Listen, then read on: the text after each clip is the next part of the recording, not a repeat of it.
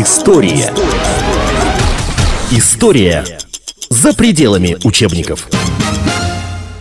Это программа «История за пределами учебников». И м, серия в серии, которую мы проводим с вами, которую вы смотрите, посвящена 1812 году. Вхождению Наполеона и его армии на территорию России.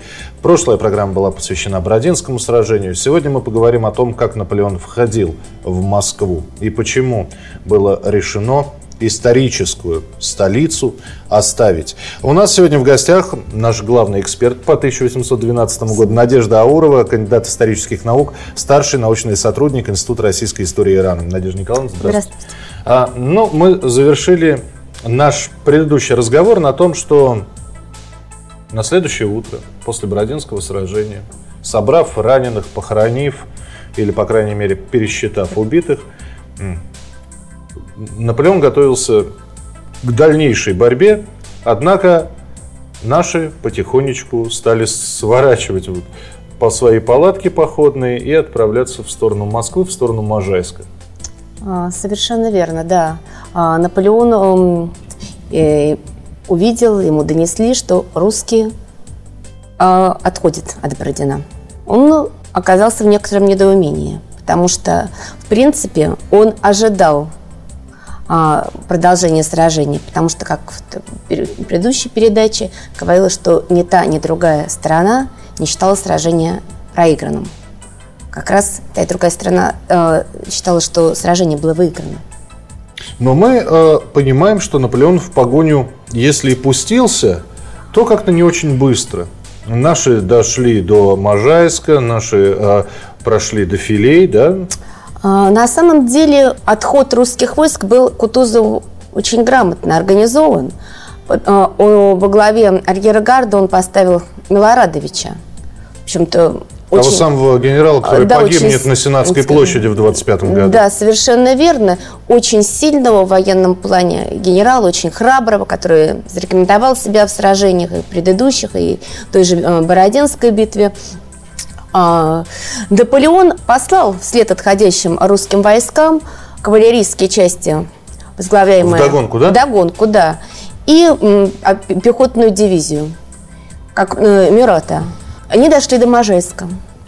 Но Можайск без боя сдать, э, взять не удалось, потому что как раз войска под командованием э, Милорадовича оказали очень упорное и ожесточенное сопротивление. То есть отход осуществлялся под прикрытием? Под прикрытием, да, совершенно верно. Почему Кутуз именно сильные части которые наименее э, он менее задействован менее за, и... да и которые реально могли обеспечить э, отступление или, во всяком случае, отход, потому что на, тот же э, не мог понять, что это. Отступление, отход. Ну, как мы видим, это был отход. А Кутузов уже понимал, что до, до какого момента ему придется отступать. Мы сейчас приближаемся к знаменитому совету в филях. И э, я вот посмотрел, что, оказывается, не все были на стороне Кутузова, в частности, э, генерал Бениксон – говорил о том, что надо давать еще один бой, надо давать еще одну гранд-баталь, чтобы наконец-таки мы можем, мы еще, у нас э, фактически паритет такой же остался, мы на своей территории. Кутузов пролоббировал версию, что надо отступать. Э, совершенно верно.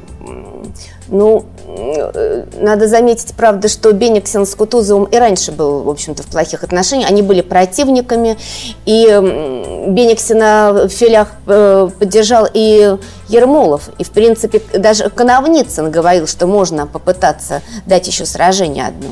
Но и я, как кстати, вы... хотел бы сказать, что это все боевые генералы. Боевые генералы. Которые, такие, знаете, их бесшабашными можно было назвать. Вот э, иногда за их удалью ума-то было немного, э, но отступать для них было это, это что-то. Э, я думаю, что здесь все-таки сыграла роль, что Москва древняя столица. И дело не в самом отступлении, что как же сдавать столицу. Но Кутузов, выслушав всех, он принял точку зрения Барклая. В кои-то веке. А, Послушались. Поскольку э, есть свидетельство о том, что Барклай э, при сложившейся ситуации, а именно э, Барклай здесь был солидарен э, с Кутузовым, что мы все-таки очень много, у нас большие потери. И у нас нет таких резервов, как у Наполеона. Потому что у него же гвардия была не задействована, как мы знаем, в Бородинской битве. А, Александр I не спешил, то есть он отказал, по сути, Кутузову именно в этот момент эм, в резервах, чтобы они потянулись к Москве. Но до императора ведь наверняка дошло решение Совета в филях. И как он к этому отнесся? Известны исторические хроники, эм. как, как а, отреагировал Александр I на это все? Историческая хроника известна. В исторической хронике, вернее, известно, как отреагировал Александр I по поводу этого решения. Он пенял Кутузову за самостоятельно принятое решение об оставлении Москвы. Не давать сражения. Не просто оставить, а оставить без сражения. Ведь э, главное ведь э, заключался в том, что как. Но дело... С боем или без боя? С боем или без боя. И почему и Кутузов э, потом писал императору? Почему? И он указывал те причины, которые назвала я. То есть прич... не... причины оказались убедительными, да, получается? Ну, они были достаточно убедительны. Александр, э, как мы, с вами, как мы знаем, что Кутузов остался главнокомандующим. Да, отставки после Бородино, которое действительно принесло русской армии великие потери, не последовало. Не хотя, послед... хотя она напрашивалась. И Александр, получается, тоже принял решение Кутузова. Во всяком случае, он не заставил Кутузова повернуть обратно, когда уже оставили Москву. Вышли русские войска. И вот получается, что наша армия потихонечку отступает. Гвардейцы Наполеона пытаются нас догнать и провести бои. Успешно русские отбиваются, и мы сейчас Давайте окажемся на Поклонной горе, которая тогда еще была не Москвой, да, где, собственно говоря, армия Наполеона-то и расположилась. И, ста и стала в ожидании. Да, в ожидании. Ну, ни одно из ожиданий э, Наполеона с ключами на Поклонной горе, депутация, он ждал депутацию от купцов московских, не последовало.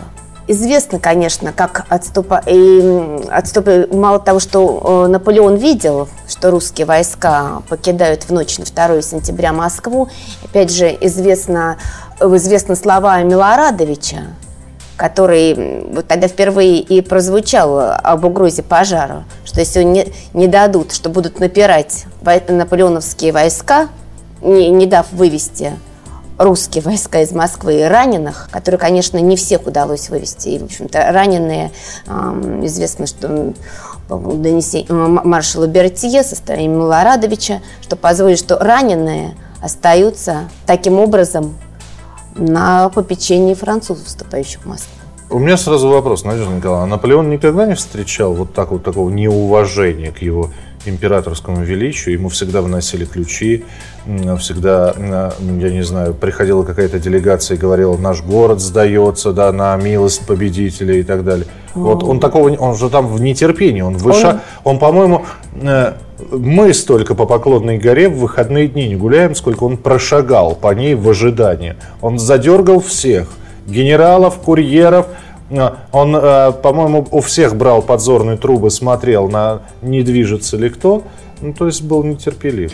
Да, он не ожидал, потому что, ну, следовательно, если э войска покидают город, значит, город, и таким образом его сдают, значит, что-то должно быть, что, э, вероятно, он уже ожидал мира, который, он же сам, вот как, как раз э, Москва, потом, когда ему, накануне его собственного выхода из Москвы, он же как раз впервые в Москве заключение мира так реально прозвучали. То есть именно от Наполеона? От Наполеона, То да. То есть Москва была его финальной точкой? Возможно, он уже понимал, что как раз его в Москве планы окончательно сорваны. И к тому же то, что он в покинутой Москве, потому что практически все жители, ну, по разным подсчетам, около трех тысяч жителей осталось в Москве. Потом некоторые, правда, возвращались. Оставив это постоянно, на... это я имею в виду э, те жители, москвичи, кто постоянно жил. Я не имею в виду раненых, которые остались в госпиталях. Ну, Москву, насколько я понял, оставили на разграбление. А, потому что, судя по записям некоторых гусаров французских, которые а, входили в Москву, магазины были открыты, вот, можно было заходить, тут же начали, ну, это, это мародерством уже не назовешь, потому что когда, когда так все открыли. Начали, начались грабежи, насколько я понимаю. На самом деле Наполеон в- вначале издавал приказ о запрещении мародерства, он понимал. Но потом, когда он увидел, сам увидел пожары, в общем-то, он пожарами был, размахом и масштабом пожаров он был напуган, в общем-то. Он уже так не пресекал. Всё, а дело в том, что эм, действительно эм, его э, и офицеры, и солдаты подвергали не только магазины оставшиеся, и дома. Э, Не все же увозили скарб. У меня вопрос, а как удалось все-таки в достаточно быстром порядке эвакуировать почти весь город? То есть оставшиеся 3000 в Москве, а сколько ушло и куда они ушли, эти люди? Ну, понятно, армия прошла, да? А, причем, насколько я понимаю, был все-таки приказ такой брать все самое ценное, постараться не оставить врагу э, вещей. Ну, не все могли увезти. Где-то картины, где-то шубы. Мы помним вот эти вот замечательные описания, как э, французские войска готовились к, русским морозам. Вот, и как радовались, находя медвежьи, лисьи шубы, как они за мехами охотились. Но как удалось... э, и куда эти жители Москвы делись? Куда? Действительно, жители Москвы достаточно быстро уходили из города и вслед за, войс- вслед за, за русскими войсками. По сути, действительно, в несколько дней был, в два дня совершен уход. Но они уходили и в близлежащие деревни, которые не были захвачены противником. Возможно, Наполе- почему так быстро уда- э, удался отход? Потому что Наполеон не думал, что уход из Москвы жителей такой масштаб. Да, когда Наполеон въехал все-таки после, Пустой ча- город. после часа или полутора ожидания ключей, когда он въехал в Москву, его встретил действительно пустой, Пустой город, город. с запахом гари, там где-то были зарево, да, на окраинах. А, но, вот ведь что интересно, обратите внимание, Одно дело солдаты отступают, у них приказ, да, и неважно, кто им дал этот приказ, Ермолов, Милорадович или сам фельдмаршал Кутузов, хитрый лис. Солда, у солдата есть приказ. Сказали отступать, значит отступать. Но обратите внимание, не было каких-то, я не знаю, жители Москвы не сказали, давайте не пустим француза, народное ополчение какое-то. Это, э, это губернатор Ростопчин постарался так, чтобы все жители спокойно покидали город. А, Рос- Ростопчин, несомненно, приложил к этому усилию, и до сих пор же обсуждается вопрос в исторической литературе, военной кто Поджигал. да, кто поджигал. Говорят, Ну, что по приказу графа Ростопчина, но документов нет, да, насколько я понимаю. Ну, вот по косвенным свидетельствам, да, э, э, это письма, и то, что он, что он, э, он постарается, не, не чтобы город не достался врагу, но город не достался. Еди- Есть так, очень интересно, косвенный момент, что он, в принципе, эм, повелел из города убрать вот про- против, средства противопожарной обороны, трубы. Это само по себе означает, для специалистов, кто занимается коммуникацией, эм, что при любом пожаре это э, пожар вспыхнут повсеместно. А, есть еще такая версия, что действительно э, горожане, оставшиеся, поджигали с- э, самочинно. Э, Также эм, продолжает существовать версия, что все и французы тоже поджигали. Потому что Кутузов, явившемуся к нему Лоистону, бывшему послу, последнему послу до начала войны в Петербурге, который заявлением о мире, что Кутузов передал Александру, говорил об этом. А, Есть мнение, что и сам Кутузов знал, да, то, что будут пожары, и не- что он отдавал непосредственный приказ. На- самом деле, тут тоже очень есть интересный момент, что Ростопчин, вот с одной стороны, очень быстро вышли не только войска, и носили хорошо войска, там эм, это Милорадовича, что будет город э, подожжен тогда, и французы вообще увидят только в зарево. Но жители, при том, что Ростопчин до последнего, считается, не знал. Кутузов не давал ему прямой ответ, что город будет оставлен. То есть- Тем не менее, было очень быстро организовано. Но опять же, вот здесь возникает очень интересный вопрос. Горело-то районами. Солянка, Китай-город сгорели. Отдельные районы Москвы. Центр горел. Центр, Центр- горел фактически. центр горел. Но ока- вот все равно даже в центре можно найти проплешины, которые не занялись. А самое главное, 2 сентября это все началось, 8 закончилось. Это ж Не- сколько? неделю горело, горе- неделю То есть горело. французы даже не пытались тушить это все. Или они были бы рады, да нечем, да? Но Москва-река да. течет, ну что они? Э, Они пытались, конечно, и потом же поджигатели, э, то, что на известной картине, что пытались с этим бороться. И ведь известно, что э, Наполеон покидал Кремль из-за пожаров, потому что когда центр был охвачен, почему он в Петровский дворец? Он, правда, вернулся обратно в Кремль, но он же э, покидал Кремль из-за непосредственной угрозы. Ну, там, Из- во-первых, все было вокруг в огне, а во-вторых, было вокруг в огне. дышать нечем было. И вот э, э, очевидцев, что Наполеон уже э, где-то и одежда его была несколько обгоревшей, что он чуть ли не выходил сам в огне. Бедный, Бедный. бедный. А, а где Наполеон поселился Эм, при въезде в Москву? Он же, он Кремль осмотрел, насколько Он осмотрел Кремль. Но в Кремле он не стал жить, да? насколько Он не стал жить, потом вот в путевом дворе, в, в каких... э, Потом э, Петровский дворец вернулся, то есть Наполеон в Москве себя чувствовал неуютно. И даже потом вот он говорил, что, э, вспоминаю, что ни один город, действительно, о чем мы с вами уже говорили сегодня, эм, что, дескать, он не хотел Москву и не допускать своим войскам разрушению, как другие города, но другие города действительно с ключами. Он про тот же Берлин говорил. Но здесь очень интересный момент есть. э, Почему Наполеон оставался в Москве целый месяц? Итак, сентябрь. И Наполеон месяц ждет, когда к нему обратятся, попросят переговоров. Да, а, что- давай, а давайте, а, уважаемый император, там сепаратный мир подпишем. Он ждал, да, да не месяц, больше месяца. Он там до, до- до начала октября это все. При этом он понимал, что приближаются морозы. Русские зимы наступают очень и очень 1 быстро. октября вышел, э, выпал первый снег. И э, вопрос, неужели после недели, хорошо, после двух, не было понятно, что никто с Наполеоном разговаривать не будет?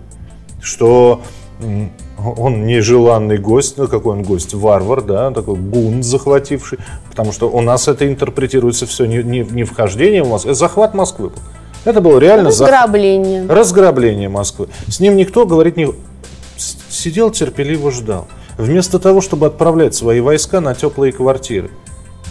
Вот э, не это ли, опять же, самонадеянность? э, Я думаю, что действительно, что Наполеон, при том, что Москва была сдана без боя, он не увидел в этом поражение для русских. То есть он Сдача понимал, что все, что на этом, что на взятии Москвы все только начинается, по сути. И даже Александр, вот возвращаясь к как отреагировал э, на, на сдачу Москвы, вот объяснение с Кутузовым, он же м, издает э, приказы, а, обращается к населению, что о- огонь, огонь мщения, огонь мщения в сердцах русских. И действительно, для многих офицеров, участников всей кампании 12 года, особенно те, кто отступал с войсками из Москвы, да, конечно. И уже оказавшись в Париже, они говорили, потому что они отомстили за Москву. История. История за пределами учебников. Я напомню, что мы сегодня говорим о хождении Наполеона и его армии на территорию России. У нас э, Надежда Аурова в гостях, кандидат исторических наук, старший научный сотрудник Института российской истории Иран. Что делать с ранеными? Они, они в городе. По городу шатаются не совсем трезвые солдаты. Убивали, добивали, да. Просто мне интересно, на улицах Москвы хоть какое-то противостояние было. Я, опять же, читая письма, слышны выстрелы. да. Слышны Ну, выстрелы. Ну, Они- что это выстрелы? Это, это французы э, в Замоскворечье развлекаются, по собакам стреляют, да? Или э, это раненые оказывают сопротивление? Насчет раненых такие факты широко неизвестны, потому что, ну, прежде всего, ос- оставляли тяжело раненых которых передвигать, и не потому, что даже, ну да, что не хватало и достаточно обозов, чтобы с собой, но тяжело раненых и оставляли в госпиталях.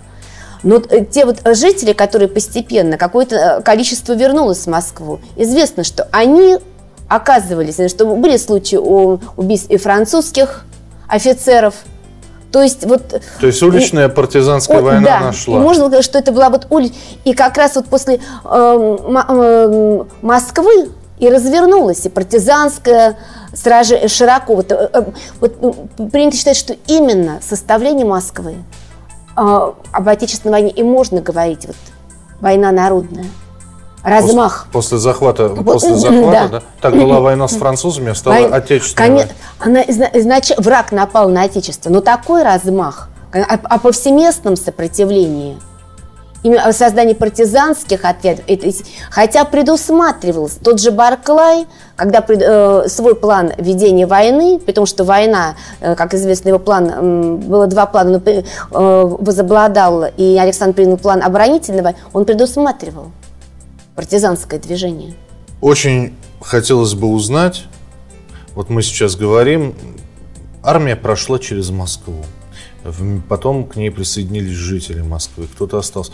Но почитав, например, летописи, ну, не летописи, это уже исторические документы, а и летописи, когда мы оставляли какие-то города, это крайне тяжело воспринималось населением.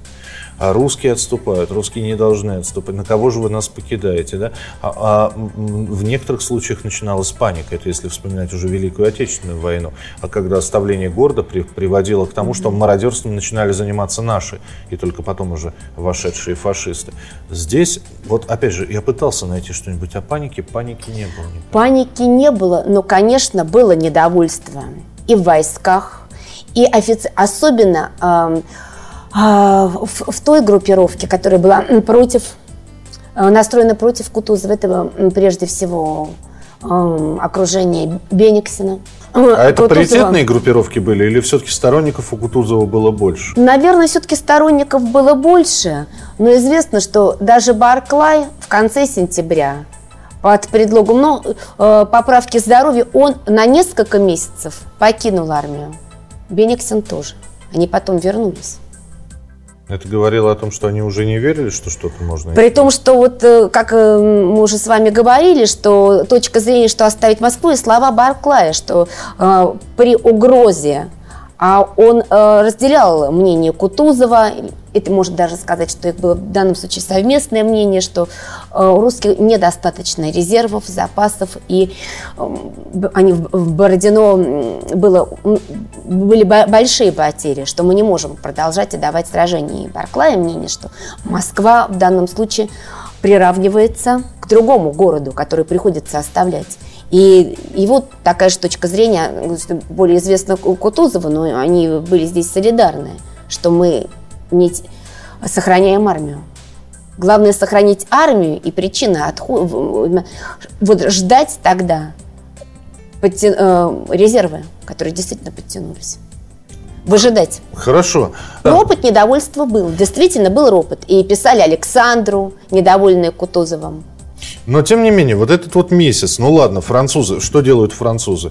Пьют, шатаются по Москве, а, набивают сундуки, а, э, вещи, грабежи, квартиры, на- изнасилования были, опять же. Это то, чем Были, занимаются э, французы. ра- Грабили церкви,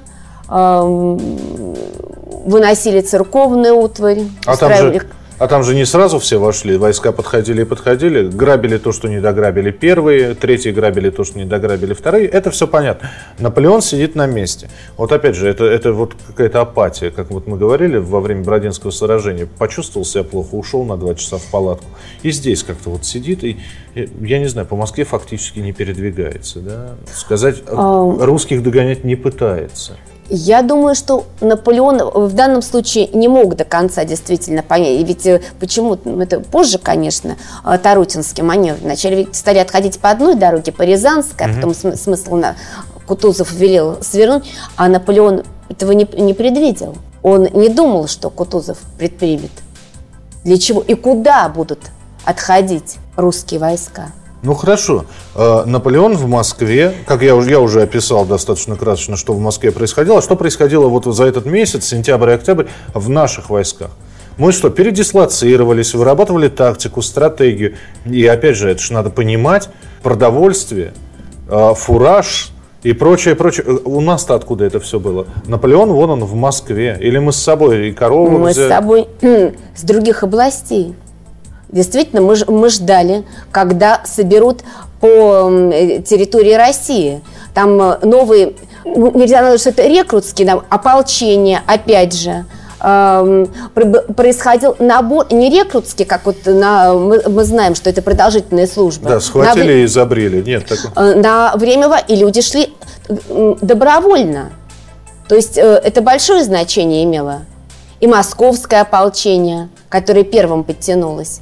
То есть в, э, с сентя- сентября по октябрь 1812 Наполеон свою армию ни- ни- никем не расширил, а, а нам удалось это сделать. Нам удалось э, привлечь дополнительные ресурсы, как принято говорить.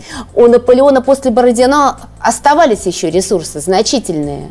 У нас явно не доставало. У них все равно было, если примерно равные потери были в Бородинском сражении, ну, колеблются данные там 45 тысяч с одной стороны, э, или 40, потому что разные подсчеты, где-то от 40, 45, а раньше принято было считать чуть ли не 60 тысяч со стороны французов, но все-таки меньше последние данные вот дают. Но у Наполеона был больше запас людских ресурсов. И один из финальных вопросов, который бы я хотел по нахождению Наполеона в Москве задать. А Кутузов, опять же, вот чем-то он мне гроссмейстера напоминал. Откуда он знал, что, что сделает Наполеон? И так октябрь месяц, да? Куда он? Он пойдет вслед за русскими? Будет нас преследовать?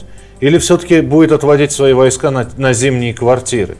Вот как мог Михаил Ларионович это предвидеть? Я этот вопрос просто не задавал. Вот мы говорим про французских шпионов в нашей армии, а они были действительно. А наши или французские перебежчики, которые при- прибегали к нам с донесением, Это они- тоже было, конечно. И на самом деле даже то, что в Москве, ведь эм, Ростопчин э, недаром оставил это документальное свидетельство, приводит, эти факты приводит в исторической литературе, переодетых ш- э, своих шпионов, если их можно так назвать, полицейских, которые следили за тем, что происходит, и докладывали. и докладывали. То есть все-таки Кутузов к октябрю знал, что предпримет Наполеон. Да, я думаю, что э, Кутузов был действительно очень эм, прозорливый человек в том плане, что он рассчитал дальнейший ход действий. Но ведь Наполеон не добился. Три случая было предложение. Он э, на- направлял э, с предложением о заключении мира и Самое директора что воспитательного од- дома что ни одного ответа не было, Ни да? одного ответа. И отца Александра Ивановича Герцена, Ивана Алексеевича Яковлева, который задержался с, э, с выездом из Москвы.